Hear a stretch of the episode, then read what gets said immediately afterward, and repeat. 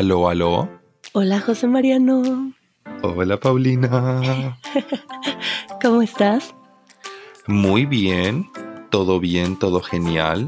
La verdad, con ganas de este episodio. ¿Vos qué tal? ¿Con ganas de responder más preguntas? Eh, sí, exactamente. Nos quedamos con ganas de responder más preguntas porque no quisimos dejar tantas sin responder. Entonces, vamos a hacer otro episodio celebrando el episodio 100. Y, José. Sí. ¿Vamos con las preguntas? Por favor. ¡Qué ganitas! ¿Tienes ahí la primera?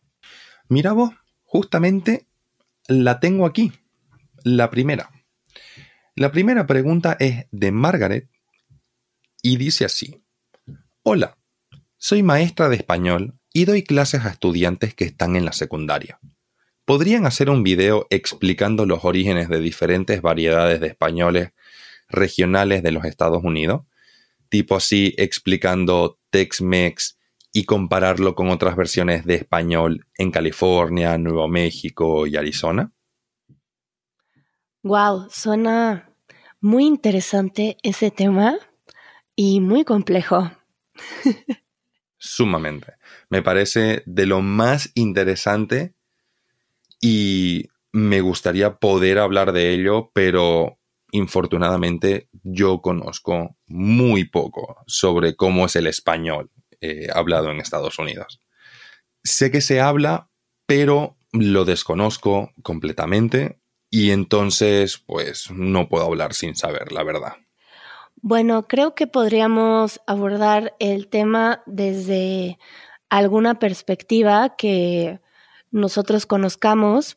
Por ejemplo, yo podría tener idea de, de la migración de México a Estados Unidos y por qué, por qué sucede que hay acentos diferentes del español y regionalismos diferentes en diferentes lugares de Estados Unidos, me podría imaginar. Y pues Tex-Mex, pues ahí sí pienso que es algo geográfico. Entonces, Margaret, creo que con un poco de investigación podríamos hablar únicamente desde nuestra perspectiva. No creo que podríamos hacer un análisis profundo porque sería muy complejo, pero vamos a tomar en cuenta esto y hacer un episodio relacionado a lo que mencionas. Pero hablando de Tex-Mex, ahora que lo pienso, más que todo creo que es algo de cocina algo de culinaria. Creo que se trata de la comida elaborada en la, por mexicanos en la región de Texas.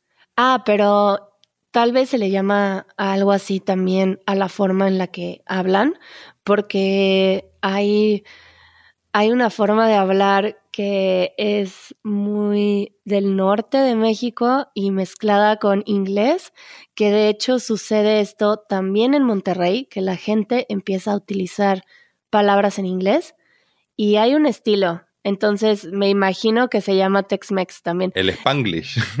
sí, pero con regionalismos como de morra. ¿Qué es morra? Morra. ¿Qué es morra? Morra son las chicas, las mujeres les dicen morras. Ah, la morra. ¡Ey, morra! ¡Qué cosa más rara! Así como, sí, hay una morra de mi escuela que... pero utilizan también el inglés con estos regionalismos. Entonces, a lo mejor se le llama igual, pero necesitamos investigación, Margaret. Así que hasta aquí te podemos responder esta pregunta. Sí, sí. Mejor, antes de que te emociones, José, te voy a hacer la siguiente pregunta. De Eric, que dice, ¿cuál poema o novela española nos gusta más y por qué? Bueno, a ver, poco puedo decir, ya que he leído pocos autores españoles, la verdad. Yo también, ¿eh? Creo que nada más en la escuela. Exacto, pero justamente hablando de, del colegio, me acuerdo que en el colegio me hicieron leer eh, un libro que se llama Nada, de Carmen Laforet. Hmm. Y sorprendentemente disfruté de ese libro, ¿eh? Me gustó.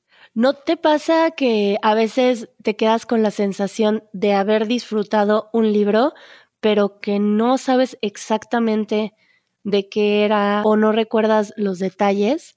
Entonces, sería difícil saber si te gusta tanto ahora, ¿cierto? Yo creo que sería capaz de volverlo a leer y lo disfrutaría.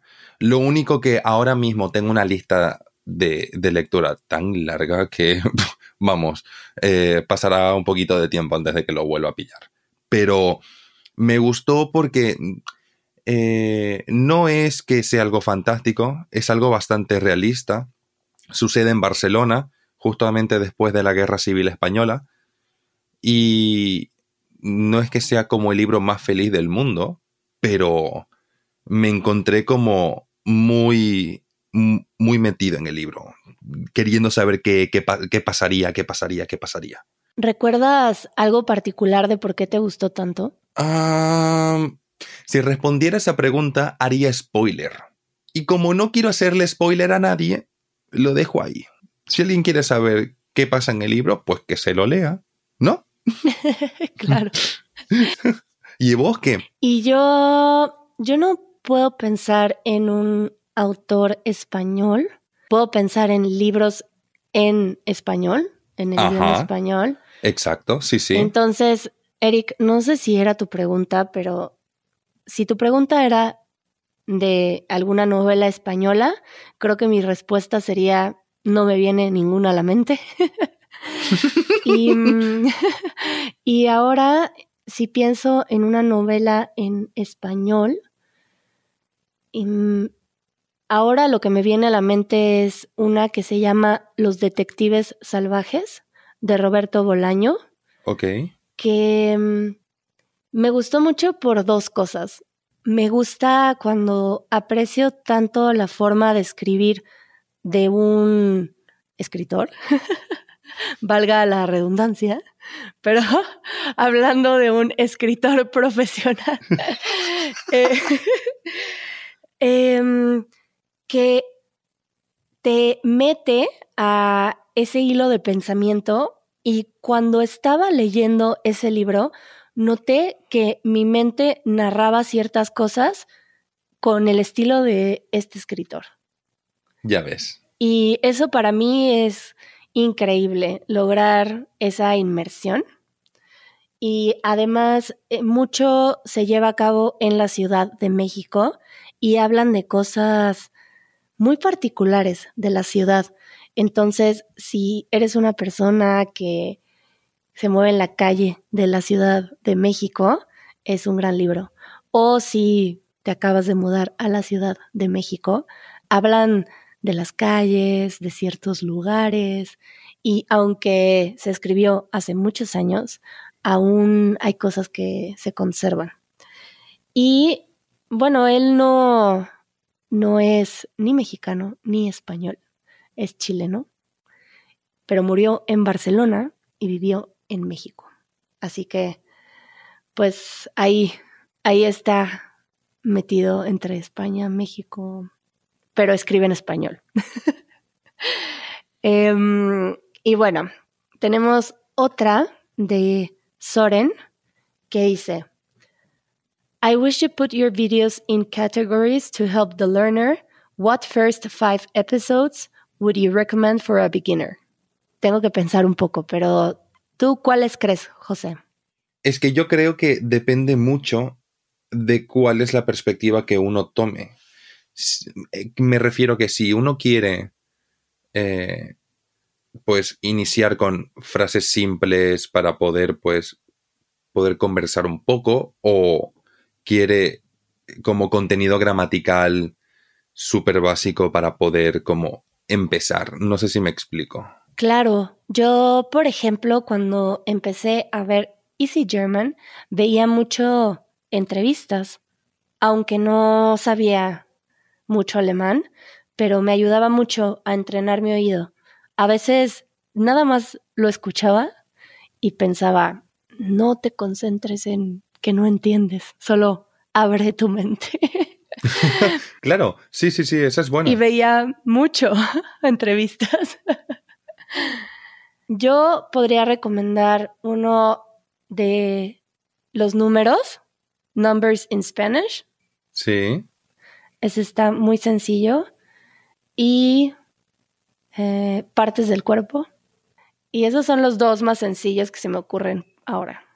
A mí se me ocurre eh, el de los verbos regulares, los verbos acabados en ar, er, ir, que yo creo que también ese es bastante útil. Y hay algunos que no hicimos el equipo que estamos ahora, pero hay otros que son de conversación básica también, que podríamos hacer otros para que haya otros con nuestra cara.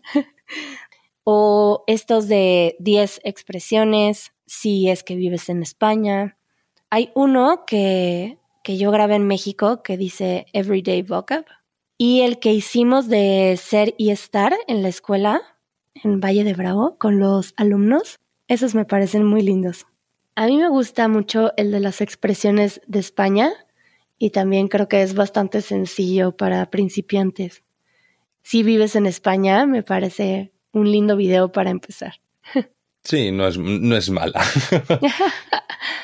Eh, y bueno. Pasamos a la siguiente pregunta. ¿Ahí la tienes? Uy, pues sí, la tengo aquí. ¿Estás lista?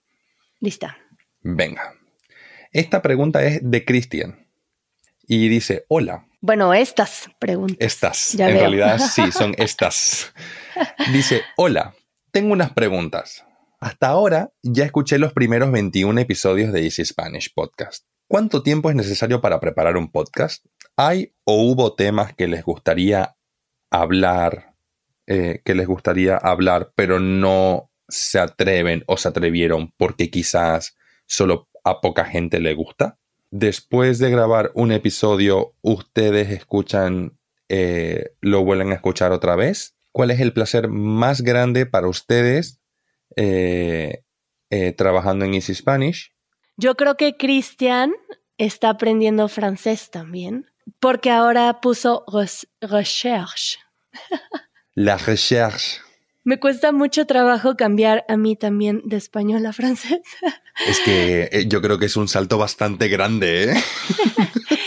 Pero bueno, yo puedo continuar. Que si hacemos la investigación antes del podcast. Y otra es qué piensan sus amigos y familiares de su trabajo están orgullosos de ustedes porque ayudan a muchas personas a aprender español, trabajan de tiempo completo o tienen otros proyectos. Y si sí, ¿cuáles son? Ok, empecemos con cuánto tiempo es necesario. Bueno, hay diferentes estilos en el podcast. Seguramente ya algunos de ustedes lo notaron y algunos no requieren de mucha preparación porque el enfoque es que sean conversaciones más espontáneas. Sí.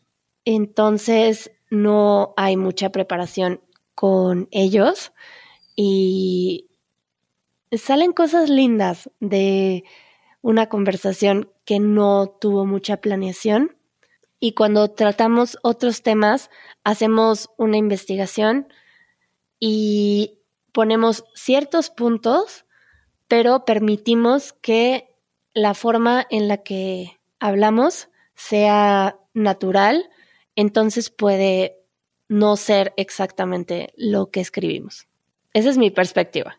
Sí, yo lo que creo es que eso es justamente lo que pasa. Yo lo que creo que cuando es un tema que básicamente no requiere investigación, es un tema del cual queremos dar nuestra opinión y tener una conversación, pues entonces simplemente lo que hacemos es exponer el tema, comenzamos a dejar que, las ideas fluyan y después nos ponemos a grabar.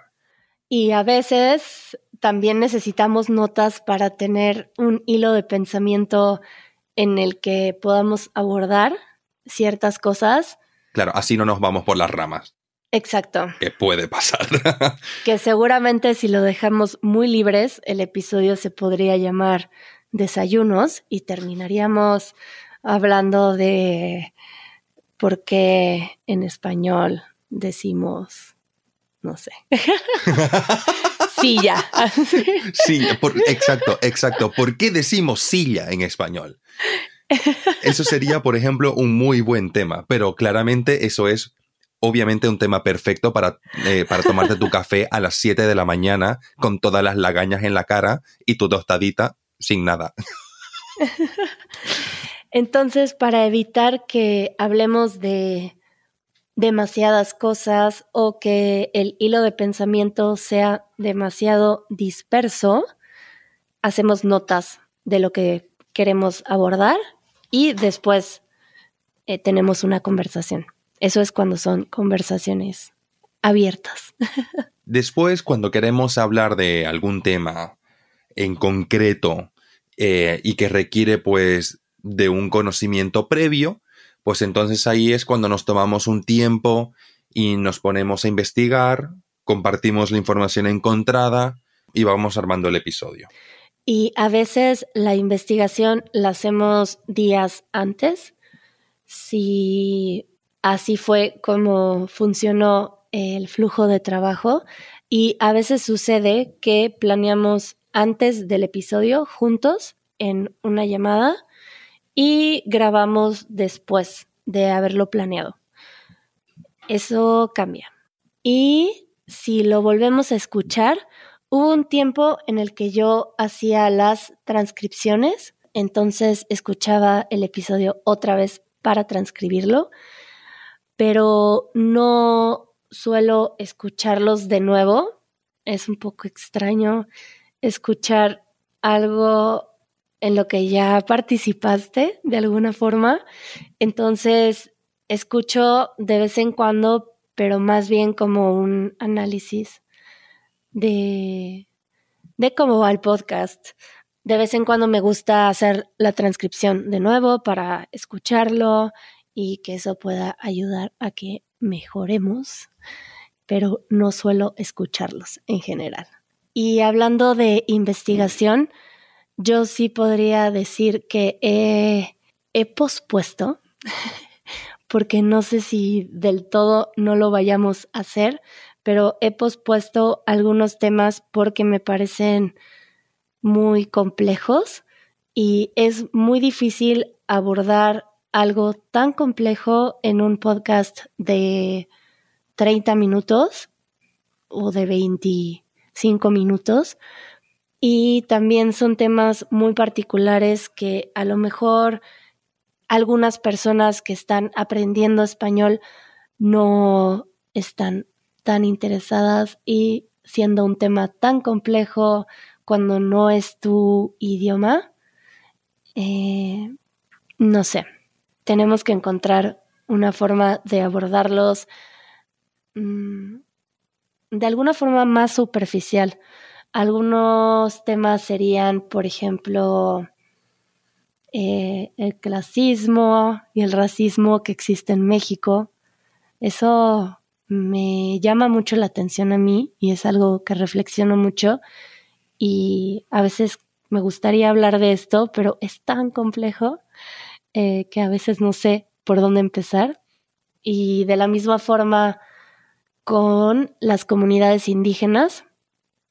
Y en eso pienso que no estoy tan educada como para hablar de eso y me encantaría en este caso, en estos dos casos, que hubiera un experto en los temas, eh, un experto en cada uno. Digo lo mismo, hay temas que eh, son verdaderamente fascinantes, súper interesantes eh, y podría ser muy enriquecedor hablar de ellos, pero al mismo tiempo hay una enorme cantidad de información que desconozco absolutamente que no podría como dar una opinión, ¿no? Y en tan poquito tiempo también. Exacto, exacto. ¿Y qué piensan tus amigos y tu familia de tu trabajo, José? Les parece muy divertido y les parece interesante. Y más de una vez me han dicho que tengo voz de locutor de radio. Yo voy a contestar esta pregunta con dos historias. bueno, con tres cosas. Una, que mi mamá de repente pone comentarios en YouTube y me encanta encontrarla porque a veces estoy respondiendo comentarios y ahí aparece un comentario de mi mamá em, que mi mamá le enseñó un video a mi abuela y que mi abuela estaba atacada de la risa y que le dijo, cada vez que extraña a Pau voy a ver sus videos. Ay, qué bonito. Y otra que justamente pasó ayer, que estaba trabajando y en algún momento revisé el video que se acababa de publicar y se acercó mi sobrina, que tiene cuatro años, y me dijo, ay, ¿es los videos en donde sales tú? ¿Me pones uno? Ay, qué cosita. Y le puse el de las partes del cuerpo y estaba atacada de la risa también. Y en algún momento, justo en el de la promo, eh, dijo, ah, aburrido. y pensé, oh cielos. Creo que mi sobrina podría ser nuestro medidor del entretenimiento en los videos. los ratings los, da ella y ya está. Sí, y se atacaba de la risa y al final que salgo bailando los pies, se paró y se puso a bailar y mi sobrino, que tiene seis años, también se acercó al principio del video y los dos bailaron y me preguntaban, otro, otro, a ver, ¿en dónde sale Nina? Que es mi, es mi mamá. y estaban muy contentos viéndome en YouTube, que creo que ya lo había dicho, que creo que a mi sobrina le empecé a caer mejor gracias a que me vio en YouTube. eh, de algo sirve, ¿no? y si tenemos otro trabajo o otros proyectos. A ver, José, yo que siempre siento que haces un montón de cosas. Bueno, es que estudiar es un montón. Yo soy estudiante. De momento soy estudiante. Eh, bueno, pero ya por poco tiempo, me queda poco. Pero estudias mucho, entonces, por si no lo ha escuchado Cristian, platícanos un poco. Yo soy, yo soy estudiante de lingüística en la Universidad de Barcelona. Eh, actualmente estoy en tercero y esos son mis proyectos. Ah, esos son eh, tanto Easy Spanish, bueno, Easy Spanish y la universidad son ahora mismo mis dos proyectos principales. ¿Cuáles son los tuyos, Paulina? Bueno, yo sí trabajo casi de tiempo completo, que para mí que es tiempo completo de Easy Spanish, pero aún así tengo otro tipo de proyectos. Doy una terapia en agua que también puede ser una danza en agua. Y hay temporadas en las que no practico mucho y hay temporadas en las que lo retomo y lo practico más, pero eso está en mi vida. Y tengo en mente un par de proyectos que voy a empezar pronto, que ya les mencionaré en el futuro porque creo que es importante que ya estén sucediendo las cosas antes de compartirlas a tantas personas. Sí, sí, eso es importante. Eh, porque, bueno, creo que es el flujo natural, que primero aterrice bien las cosas, que ya esté sucediendo y después lo puedo compartir con ustedes. Entonces vamos a la penúltima pregunta, que es, algunas técnicas para dominar cualquier lengua en tiempo muy corto. Uy, ese es para ti, José. Yo ya sabes que soy de lento aprendizaje. A ver, yo creo que en mi opinión ah, no es nada popular, pero yo soy muy partidario de primero conocer la gramática de una lengua para poder dominarla en un tiempo relativamente corto. Porque más de una vez pasa que hay expresiones o hay verbos o hay ciertas formas de expresarnos que, por ejemplo, eh, en español nosotros decimos me gusta el chocolate, ¿no?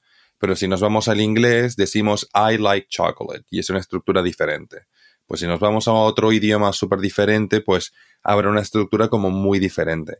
¿Y qué es lo que pasa? Cuando vemos algo que desconocemos, cuesta mucho el poder encontrarle la lógica. Y creo yo que cuando te dicen, esto se dice así porque se dice así, no es una buena justificación. Qué curioso. Mm, no, no te puedo contradecir porque yo nunca he aprendido un idioma en tiempo muy corto. Pero la estrategia que yo haría sería mudarme a un lugar en donde nadie me hable en otro idioma, como un pueblo remoto, con una familia, inmersión profunda. Inmersión lingüística a saco, y eso es buenísimo, pero yo creo que si eso lo complementas con un estudio gramatical, no te digo una cátedra, sino agarrarse un librito y ponerse a ojear para poder entender cómo funciona el idioma, pues eso lo complementas con una inmersión lingüística y el aprendizaje, pues la verdad creo yo que se acelera.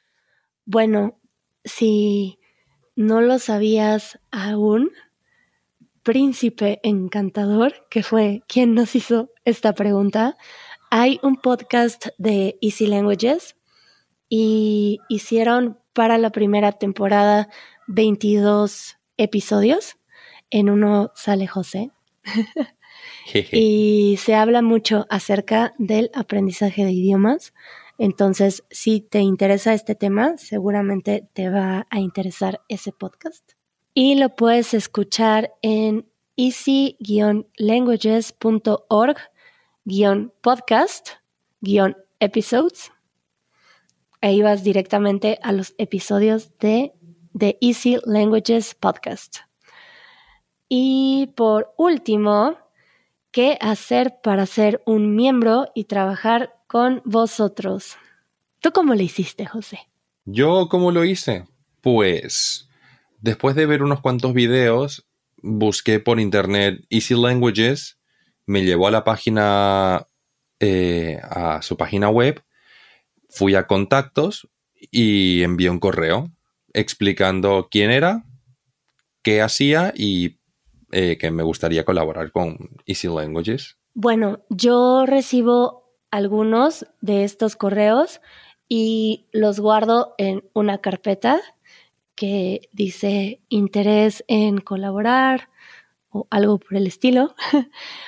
Pero por ahora no estamos buscando más miembros, aunque la plataforma sigue creciendo y cada vez queremos ofrecer más cosas. Entonces, si hay algún momento en el que se necesita alguien para cubrir ciertas tareas, lo publicamos en redes sociales, en Instagram, Facebook, incluso a veces en YouTube. Y esto sucede en todos los idiomas de Easy Languages. A veces se hace una publicación general en todos los canales que se está buscando gente para, no sé, Easy French, Easy German, Easy Italian y la gente llena un formulario en línea y mm, bueno, en resumen, lo anunciamos en redes sociales cuando necesitamos a alguien y también revisamos correos de gente que nos había escrito, como fue en el caso de José, que José ya nos había escrito antes y el anuncio no se había publicado, pero fuimos a ver los correos y volvimos a ver el de José y lo contactamos. Y aquí estoy.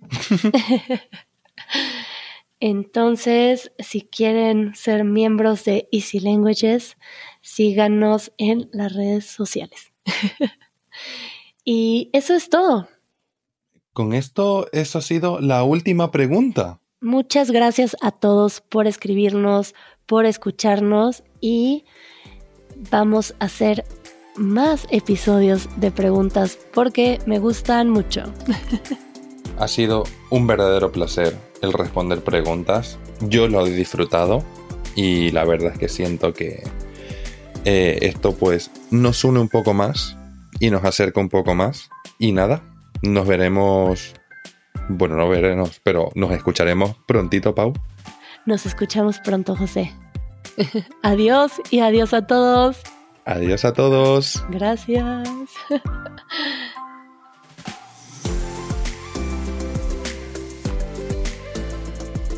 Quédate un poco más que aquí empieza el after show del episodio de hoy.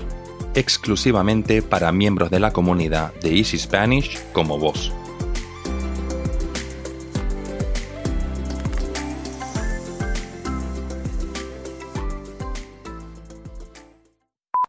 Y José.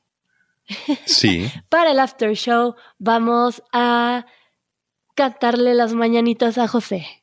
Ay, las mañanitas. Ay, a mí nunca me han cantado las mañanitas. No, te las voy a No. cantar. Estas son las mañanitas que cantaba el rey David. A los muchachos bonitos se las cantamos así. Despierta, José, despierta. Mira que ya amaneció. Ya los pajarillos cantan, la luna ya se metió. ¡Eh! ¡Qué guay! ¡Feliz cumpleaños, José! Gracias. Técnicamente eh, es el 7, pero muchas gracias. Eh. Bueno, para cuando se publique este episodio, José habrá, Ya seré más viejo, sí, ya seré se viejo. habrá ido de fiesta todo el fin de semana. Altamente posible. No tengo pruebas, pero tampoco dudas. ya nos contarás de tu festejo, José. Pues claro que sí. Nos Bueno. vemos. Adiós. Adiós.